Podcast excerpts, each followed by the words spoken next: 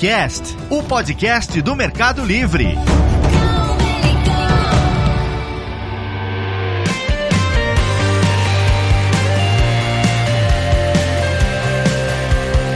Olá, que tal? Sejam muito bem-vindos ao nosso Melicast. Este é um espaço para discutirmos temas relacionados ao e-commerce, tecnologia, segurança, logística, pagamentos e muito mais. Eu sou o Dani Ambrosio, faço parte da equipe de engenharia e produto do Mercado Livre e estarei apresentando mais um episódio da nossa primeira temporada. Estamos aqui para falar sobre um tema que certamente é de interesse de todos aqueles que buscam maneiras de alavancar o seu negócio. Então, vamos conhecer hoje o mercado crédito. Temos aqui conosco o Pedro de Paula. Seja muito bem-vindo. Fala, Dani. Boa tarde. Para mim é um grande prazer estar aqui hoje nesse bate-papo aqui sobre crédito, né, que é um tema tão relevante para todos nós que somos brasileiros aqui. Legal. A gente hoje quer aprender aqui o que, que temos que considerar quando buscar um empréstimo online para financiar nossos projetos ou fazer com que o negócio progrida. Bora lá? Bora lá. Então, partiu.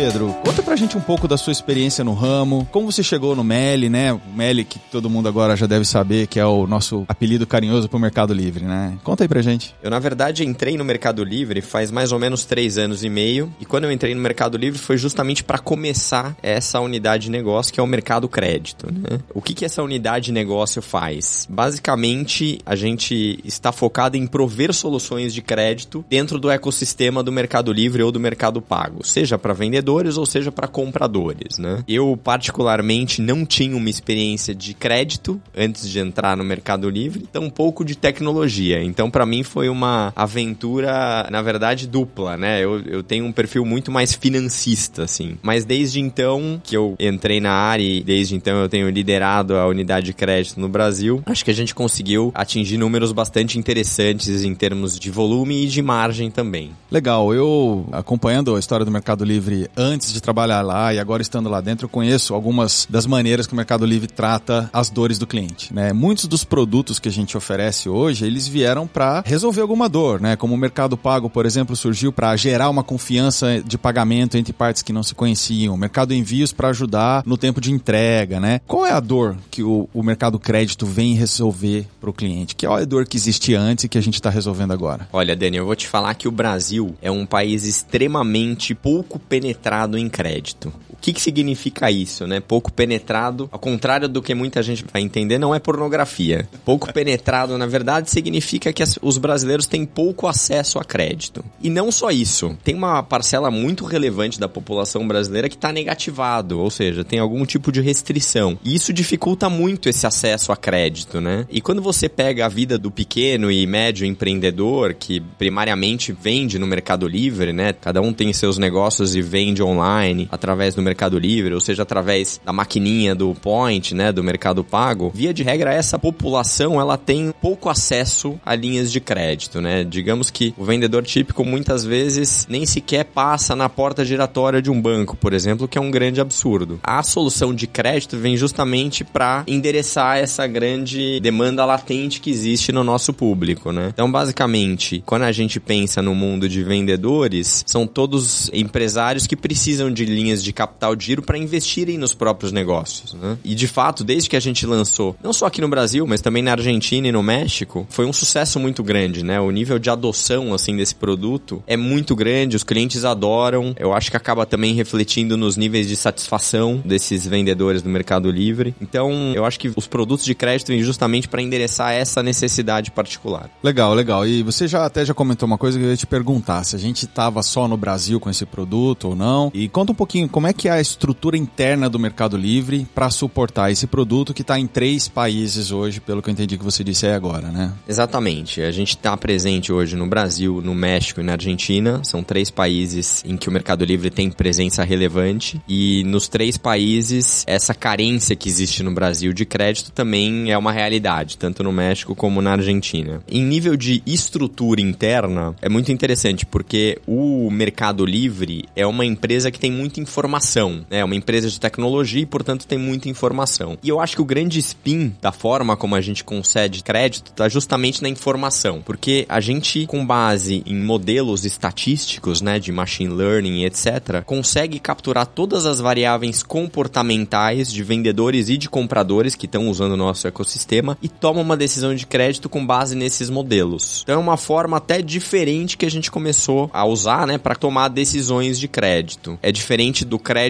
tradicional, né? Nos grandes bancos, a análise de crédito é muito mais tradicional, então ela é pautada, por exemplo, em informações mais rasas, né, de análise de balanço e muitas vezes assume um nível de formalismo que não se observa nos nossos vendedores do Mercado Livre, né? É óbvio que acho que todos os, os players aí estão se atualizando, obviamente, mas eu diria que a gente consegue fazer isso de uma forma bastante eficiente, porque esses clientes do Mercado Livre, via de regra, não são clientes desses grandes bancos. Por quê? Porque geralmente é uma população bastante informal, né? Muitas vezes nem sequer tem acesso mesmo a uma conta bancária, em um nível de bancarização baixa, né? Então a gente consegue acessar esse público de forma mais eficiente hoje em dia.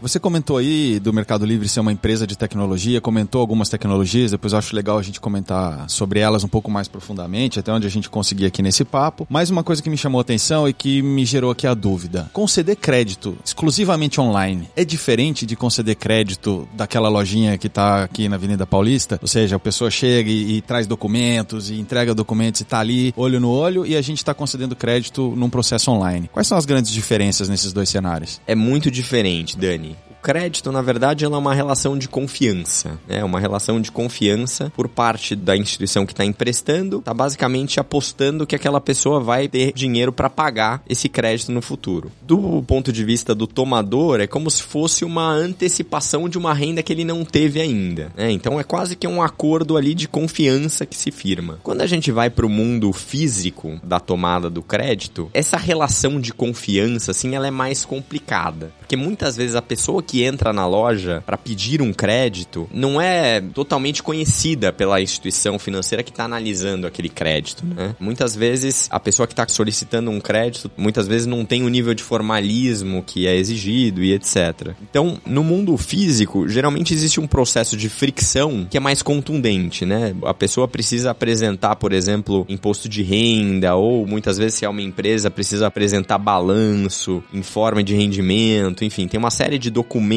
que são necessários. Quando a gente vai para o mundo online, eu acho que existem outras maneiras de você endereçar essa relação de confiança. Então, no caso do Mercado Livre, a gente conhece muito bem todos os vendedores e todos os compradores. Então, essa relação de confiança, ela já parte, digamos, de um estágio avançado. Então, eu consigo reduzir muito mais o nível de fricção para contratação do crédito, inclusive para cobrar o crédito de volta no mundo online do que no mundo físico, Dani. É bem diferente. Eu diria que é dia diametralmente oposto, na verdade. Era bem o que eu imaginava mesmo, né? E, pô, legal, eu tava te ouvindo aí e tava pensando aqui como seria também a diferença de conceder crédito no Brasil e nos outros países, né? O que a gente leva em consideração para analisar a inadimplência e o crédito aqui é diferente do que a gente leva nos outros países também? Boa pergunta, Dani. Eu vou te responder da seguinte forma. Do ponto de vista de método, a gente segue a mesma linha, né? Então a gente tem um time de cientistas de dados dados que basicamente desenvolvem modelos de machine learning e inteligência artificial que acaba seguindo a mesma linha nos três países. Agora, cada um dos países que a gente tem atuação possuem diferenças culturais e comportamentais muito relevantes, né? vou dar um exemplo assim, o brasileiro realmente ele tende a ser mais inadimplente do que os países como Argentina e México. E esses dados são públicos, né? Eles estão disponíveis no Banco Central, qualquer um que quiser pode entrar lá e vai ver que de fato Brasil ele tende a ter uma inadimplência um pouco maior do que México e Argentina.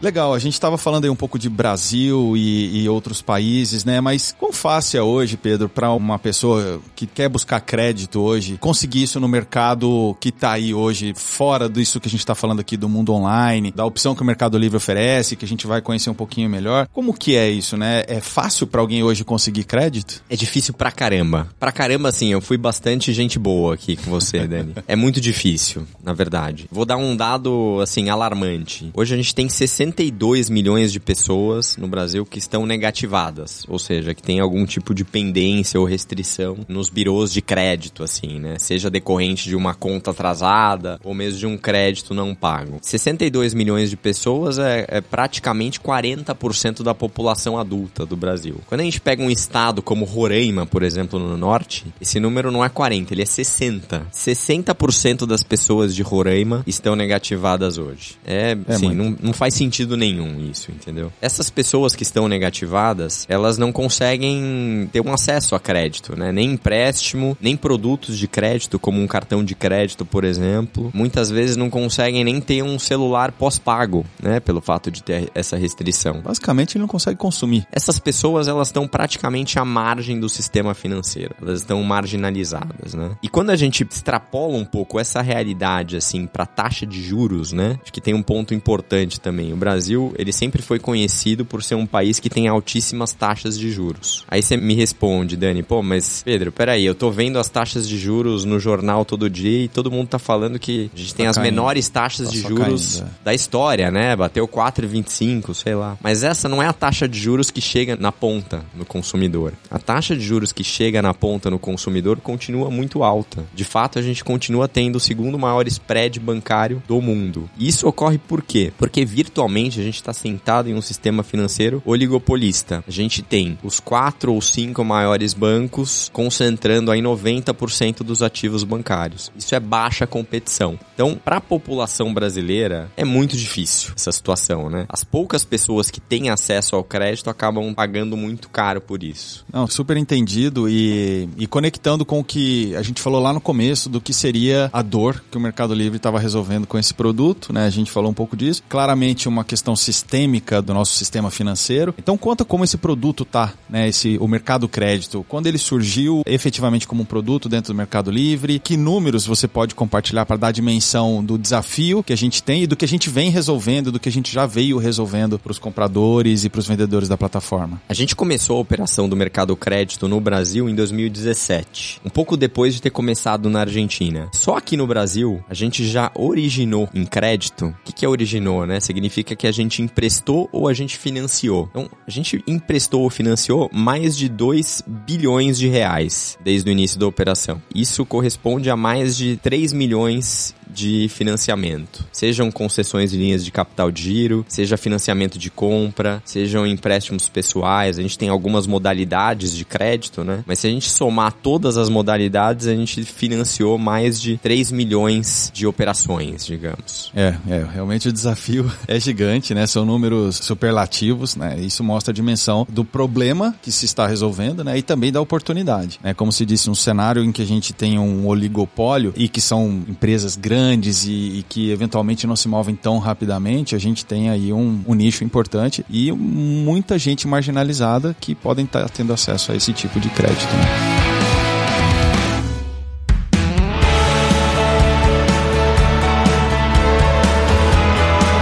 Esse cenário em que a gente tem aí dificuldade de acesso ao crédito, o que, que a gente leva em consideração para um comprador ou um vendedor da plataforma poder utilizar os serviços de crédito do Mercado Livre? É muito simples, Dani. A gente, na verdade, captura informações comportamentais desses usuários, né? Então, se é um vendedor que vende no Mercado Livre, seja no Mercado Livre ou no Mercado Pago também, né? Porque existem, por exemplo, aquelas lojas virtuais que não, não vendem no Mercado Livre, mas de repente processam seus pagamentos com o Mercado Mercado Pago. A gente também tem um outro segmento que são os vendedores do point, da maquininha, né, da solução de recebimento de pagamentos de cartão de crédito e débito, que é um segmento muito relevante hoje também pra gente. Então, a gente basicamente captura todas essas informações o tempo inteiro, né, seja via web, seja via, via mobile, e se a gente percebe que o nível de engajamento desse usuário no nosso ecossistema é alto, as chances desse usuário ser contemplado com uma proposta de crédito aumenta. Então, eu vou dar um exemplo exemplo, se você é empreendedor, tem uma loja no Mercado Livre e você atende bem o seu cliente e, portanto, você tem uma reputação boa e você tem as vendas crescendo e está disposto a investir no seu negócio e isso se traduz assim nos números, a probabilidade de você receber uma proposta de crédito é muito grande, é muito alta. Então, é a gente que identifica o bom vendedor para receber esse crédito e oferece ou existe um caminho para ele vir buscar esse crédito com a gente? Hoje a gente trabalha num modelo de crédito pré-aprovado. Então, basicamente, a gente pega a nossa base e a gente escolhe quem que é aquele usuário que deve ou não ser contemplado com crédito. Por outro lado, a gente tem uma perspectiva de, num futuro próximo, começar também a fazer aquisição de clientes fora do nosso ecossistema, que é o que a gente chama de mar aberto, né? E aí, portanto, a gente provavelmente vai ter um canal onde as pessoas vão poder entrar em contato e solicitar um crédito e a gente vai ter a capacidade de fazer essa análise desse crédito e tomar uma decisão frente a essa análise que a gente fez. Super legal, super legal saber que em algum momento isso não vai estar restrito à plataforma exclusivamente. Uma dúvida, uma vez que a gente concedeu o crédito, a gente acompanha o destino que foi dado a esse crédito, ou seja, como o vendedor ou o comprador que estiver usando aquele crédito, como ele vai usar isso, ele tem que dar alguma contrapartida, ele tem que dar alguma evidência de como ele está usando, ou isso a gente não entra nesse mérito e isso não faz parte do produto? Vou responder da seguinte forma. норма. Depende. Para os vendedores, basicamente o produto do crédito é muito simples. Ele entra lá na conta dele e com dois cliques ele vai poder, literalmente com dois cliques, ele consegue contratar o crédito. E o crédito é aparece na hora na conta dele online, é super simples, fricção zero. Esse vendedor que contrata essa linha de capital de giro, ele pode fazer uma retirada desse crédito para uma conta bancária, por exemplo, e dar o destino que ele entender que faz mais sentido. Né? O que a gente vê na prática é que a grande maioria desses vendedores que contratam crédito acabam investindo no próprio negócio. Então a gente vê, na verdade, o fomento que o crédito proporciona no crescimento de vendas daquele usuário. É muito legal, assim. A gente, por exemplo, separa dois grupos de vendedores e para um grupo dá crédito e para um, um outro grupo talvez escolha não dar crédito e a gente acompanha o desempenho de vendas desses dois grupos. É muito legal, assim, porque você vê um descolamento muito rápido assim, do grupo que contratou o crédito. Ao final de seis meses, assim, o grupo que contratou o crédito cresce quase o dobro do crescimento em relação ao grupo que não contratou o crédito. Então isso pra gente é, é muito satisfatório, né?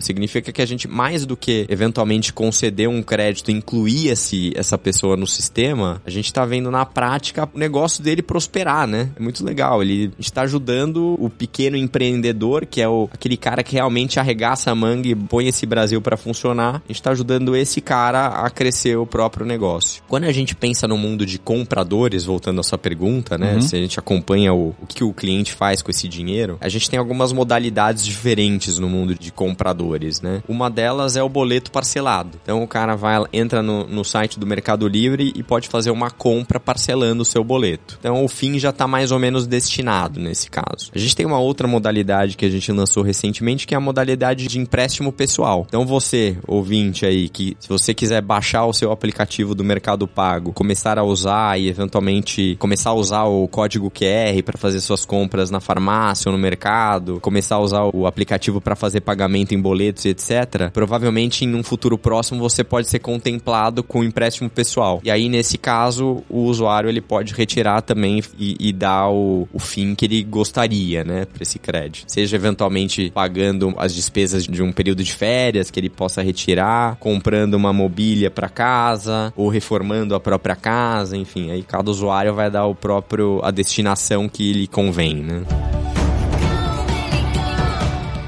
Pedro, a atuação de concessão de crédito é bastante dinâmica, né? Imagino que, como a gente já falou, que ela vem evoluindo muito com o tempo e a gente já falou também que é muito baseada em dados, né? Que tecnologias a gente usa dentro do Mercado Livre, sabendo que somos uma empresa de tecnologia, o que, que a gente usa efetivamente nesse processo de análise e concessão de crédito? No começo, quando a gente começou a estruturar a área, a gente buscava muita gente com perfil de análise de crédito. E na prática, a gente faz muito pouca análise de crédito crédito tradicional. O que a gente faz é matemática e é estatística, né? Então, como é que funciona, né? Qual que é o core, assim, da análise de crédito do nosso mundo? A gente tem um time enorme, super qualificado de cientistas de dados, que é um time que fica 100% focado em desenvolvimento de modelos. Eles fazem o tempo inteiro modelos de machine learning, que estão o tempo inteiro iterando. Então, a cada crédito que eu concedo, o modelo vai e captura informações de comportamento de repagamento, de inadimplência, etc etc. Então, o tempo inteiro o modelo ele está reaprendendo e é um modelo que leva em consideração mais de mil variáveis, né? E eu, é até difícil, assim, eu explicar quais são as variáveis que explicam, né? Que são relevantes, porque o próprio modelo é meio que a definição do machine learning, né? O próprio modelo, ele vai mudando e vai se readequando de acordo com as novas informações que esse modelo vai recebendo. Então, é, é uma análise de crédito, assim, moderna. É a última... Como é que eu posso falar? Supra-sumo. É o supra-sumo da análise de crédito que a gente tem hoje. Bacana. Não, é interessante ouvir, ouvir uma pessoa de negócio falando sobre machine learning de maneira tão natural, né? E entendendo que é um modelo que vai evoluindo e aprendendo, né? O Mercado Livre comprou recentemente uma empresa chamada Machinalis ou Maquinalis, dependendo de se você está pronunciando o CH como CH ou como Q. E é... se o sotaque é de Sorocaba ou de Córdoba, né?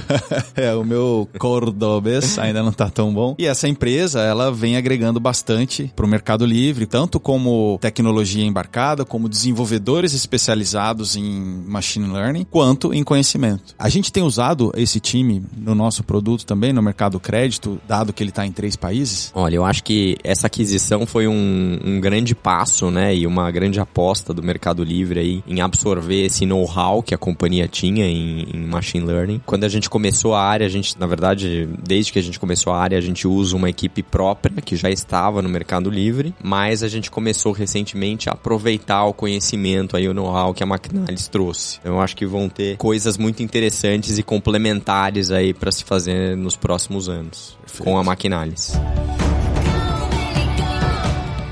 Pedro, conta pra gente quais são as modalidades de análise de crédito que existem hoje em dia, né? Eu, honestamente, não faço ideia de que tipo de análise é feito, que modalidades são feitas, porque assim, a gente sempre ouve falar ah, que modalidade de créditos, né? O que são essas modalidades? A gente tem algumas modalidades de crédito, né? A gente separa sempre o mundo em dois, compradores e vendedores. Não sei se é a forma mais justa da gente dividir esse mundo, mas é a forma como a gente pelo menos gosta de dividir. No mundo de vendedores, a gente trabalha com a modalidade modalidade de capital de giro. Então, é, são basicamente linhas de crédito que a gente concede para ajudar os negócios a se financiarem. Né? Quando a gente vai para compradores, a gente tem uma modalidade que financia consumo, que é basicamente o boleto parcelado, e aí ele pode ser aplicado tanto no Mercado Livre como nas lojas online, né? nas lojas virtuais, que tem lá o, o Mercado Pago. A gente pode, por exemplo, trabalhar com. Existe uma outra modalidade de crédito que é o empréstimo pessoal. Todo mundo que tenha o aplicativo do Mercado Mercado Pago pode eventualmente receber uma proposta de um crédito pessoal. E a gente tem algumas outras modalidades de crédito que a gente deve lançar ao longo desse ano. A gente vai ter muita novidade assim de financiamento e produtos creditícios aí. Eu acho que a gente vai tem assunto aqui para voltar pelo menos mais uns dois episódios ainda, Dani. Ah, legal. Não, então já dá um spoiler aí. O que, que a gente pode esperar para 2020? Hoje o foco é Brasil, né? Então falando de Brasil, o que, que a gente pode esperar desse produto, de novidades aí para um futuro próximo? Eu acho que do lado de vendedores, uma das inovações que a gente vai fazer esse ano, a gente vai, na verdade, criar um produto de capital de giro flexível, tá? O que, que é isso? Hoje, as pessoas que contratam um empréstimo de capital de giro, elas sempre pagam parcelas fixas e mensais. A gente vai inverter um pouco essa lógica, ou seja, a gente vai permitir com que os tomadores paguem um percentual das suas vendas ao invés de pagar uma parcela fixa e mensal. A gente acredita que isso vai ser até mais aderente aderente necessidades dos vendedores e eu particularmente acho que os vendedores vão adorar isso. É... Não sendo um vendedor, mas olhando pelo lado lógico, me parece fazer todo sentido que você gerencia a sua dívida de acordo com a sua entrada de renda.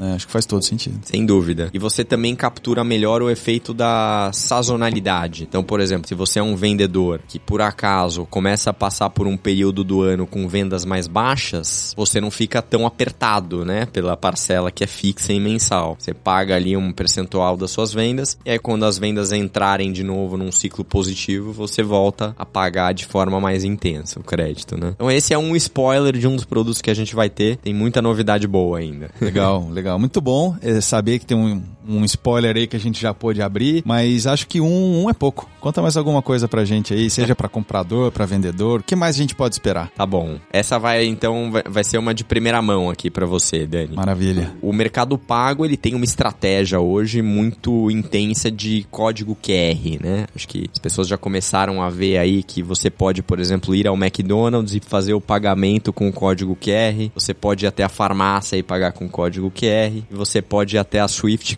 comprar a carne do seu churrasco do fim de semana pagando com código QR também. Eu particularmente adoro, eu uso bastante o código QR e sempre também aproveito os descontos que o Mercado Pago me dá ao usar o código QR. O próximo passo disso vai ser eu financiar, ou melhor, eu parcelar a compra no código QR. Então esse acho que vai ser um, uma boa inovação que a gente vai ter aí num futuro próximo. E essa é de primeira mão para você. Nossa, muito bom. Isso parece muito com o produto que você falou antes de que no online a gente parcela o boleto, só que a gente está levando isso para a vida real e para um monte de outros tipos de lojistas aí através do QR Code ou do código QR. Exatamente. Na prática a gente está pegando um produto que o brasileiro conhece muito bem, que é o cartão de crédito, é um plástico, né? O... a gente está desplastificando, digamos, o cartão. Então a pessoa vai poder parcelar com o celular, funciona quase como um cartão de crédito.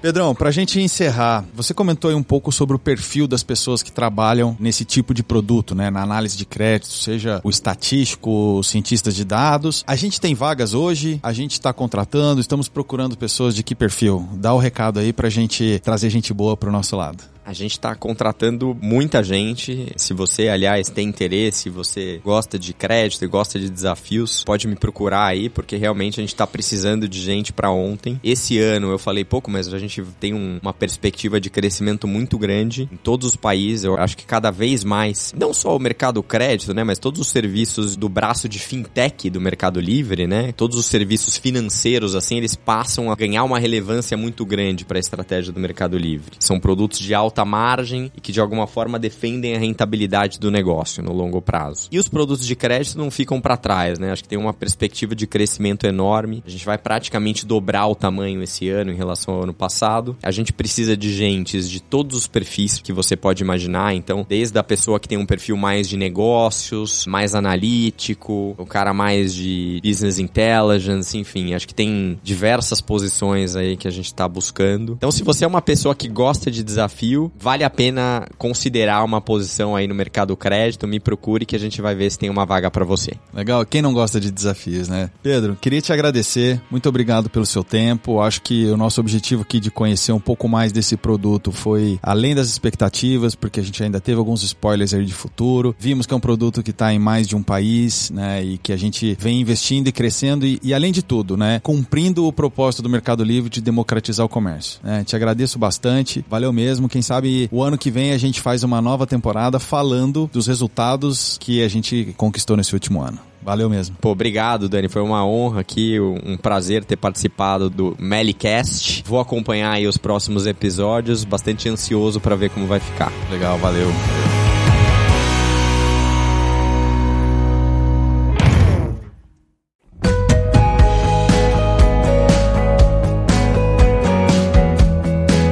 Para encerrar, queria lembrar vocês de assinarem o nosso podcast para saber quando lançarmos novos episódios. A gente está em todas as plataformas de streaming. Dê uma olhada também na nossa página de vagas, que é jobs.mercadolibre com b.com. E também segue a gente no Twitter e no LinkedIn. Estamos com muitas vagas em aberto. Aproveite e entre em contato com a gente lá. Adiós, chicos!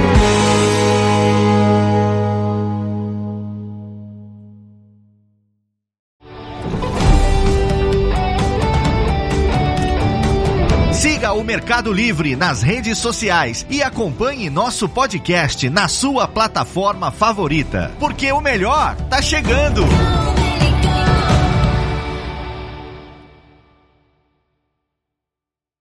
Este podcast foi editado por Radiofobia, podcast e multimídia.